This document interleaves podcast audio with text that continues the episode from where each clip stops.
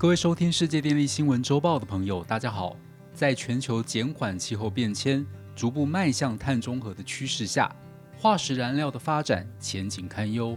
我们来看看曾经主导世界经济发展的化石燃料，目前面对哪些发展情势，又可能产生哪些冲击呢？这些发展情势可以分为三个层面来分析：第一，政府脱碳政策驱使所致。第二，融资面临禁止或是设限；第三，燃煤电厂因使用率降低，导致业者无利可图，不得不规划提前除役。接下来，我们分别就上述三点跟大家分享。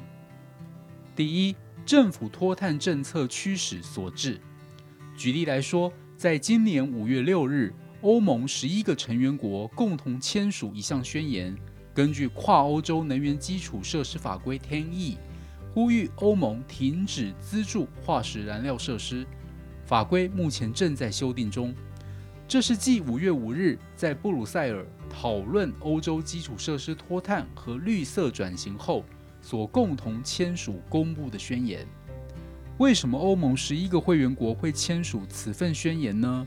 这是因为。欧盟的目标是到二零三零年将碳排放量减少一半以上，到二零五零年达到碳中和。如此，化石燃料在能源系统中的占比势必越来越低。因此，为了规避化石燃料基础设施的投资最后落为套牢资产所形成的风险，而签署此一宣言。签署国共有奥地利、比利时、德国、丹麦。爱沙尼亚、爱尔兰、卢森堡、拉脱维亚、荷兰、西班牙和瑞典，强调必须摆脱对化石燃料的依赖，进而建立一条能源系统脱碳的可行路径。尤其能源系统脱碳对于欧洲实现2030年和2050年气候目标扮演关键角色。另外，英国预定二零二四年完全关闭所有燃煤电厂。美国拜登政府也预定电力部门将于二零三五年碳中和。中国政府则宣称将在二零三零年碳达峰，其后并大幅减少煤炭的使用。第二，融资面临禁止或是设限的局面。英国近日表示。计划在今年十一月格拉斯哥举办的 COP26 气候峰会上，促成国际间禁止对燃煤融资的全球协议。另外，亚洲开发银行 ADB 也因各界纷纷要求终止对所有化石燃料支持，承受的压力越来越大。因此，该机构日前提出的能源政策草案已将煤炭排除，也为天然气计划增设投资门槛。而南韩的主要金融机构，如 KB 金融集团、新韩金融集团、韩亚金融集团及有利金融集团，配合南韩2050年碳中和目标，都宣布计划在2050年前调整投资组合来实现碳中和，并将煤炭投资和资金转移到再生能源开发等绿色项目中。目前，全球超过一千家金融机构。包括世界银行、欧洲投资银行和亚洲开发银行等，都回应了此一承诺。尽管金融机构并没有向制造商和能源生产商直接造成碳排放，但电厂其实是高资本密集的产业，由这些金融机构提供资金才得以建设和营运。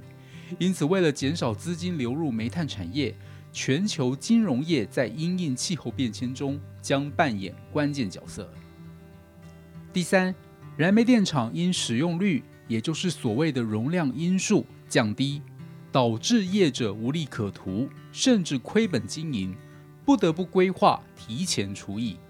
根据美国能源资讯局 （EIA） 资料显示，美国燃煤电厂目前装置容量为两百一十七 Gigawatt。已较十年前减少了百分之三十，数百座小型及老旧的燃煤电厂在这几年早已关闭，而剩下的燃煤电厂，由于美国近年碳排放政策改变，由机载转为备源机组，导致使用率也就是电力名词中所谓的容量因数，显著下降，由二零一四年的百分之六十，在六年间快速下降至二零二零年的百分之四十。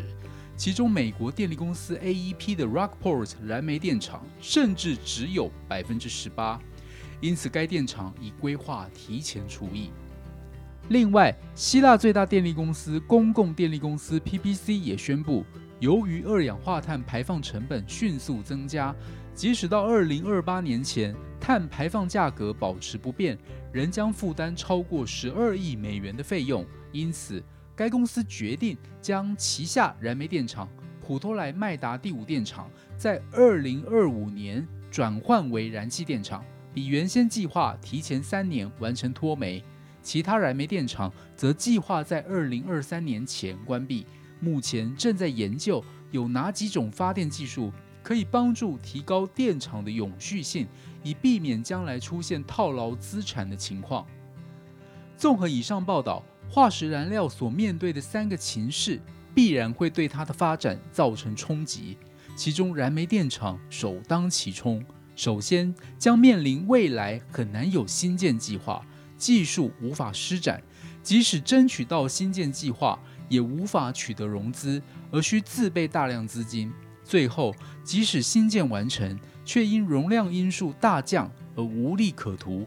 长此以往，它将无法取得投资人的青睐，而慢慢被时代淘汰。至于燃气电厂，目前国际多数专家的初步共识是采取渐进的减碳做法，先进行脱煤，再进行减气，将天然气视为达成碳中和的过渡能源。当然，仍有部分专家或激进环保团体认为，如此效果有限。应该直接让所有化石燃料走入历史。谈到这里，离二零五零年碳中和目标毕竟还有三十年，发展过程仍充满变数，将受到气候、环境、技术等多重影响。因此，目前观察重点将放在二零三零年各国 NDC 自主减排的合理路径和达成程度。在演变过程中，势必需要考量究竟经济、能源以及环保三方面该如何兼顾、孰轻孰重，未来各国走势又将如何发展呢？仍有待我们进一步观察。以上是本周世界电力新闻周报的整理报道，国际上电力的大小事，我们会持续密切关注，并且跟大家分享。如果喜欢我们的频道，欢迎与好朋友分享哦。我们下周再会。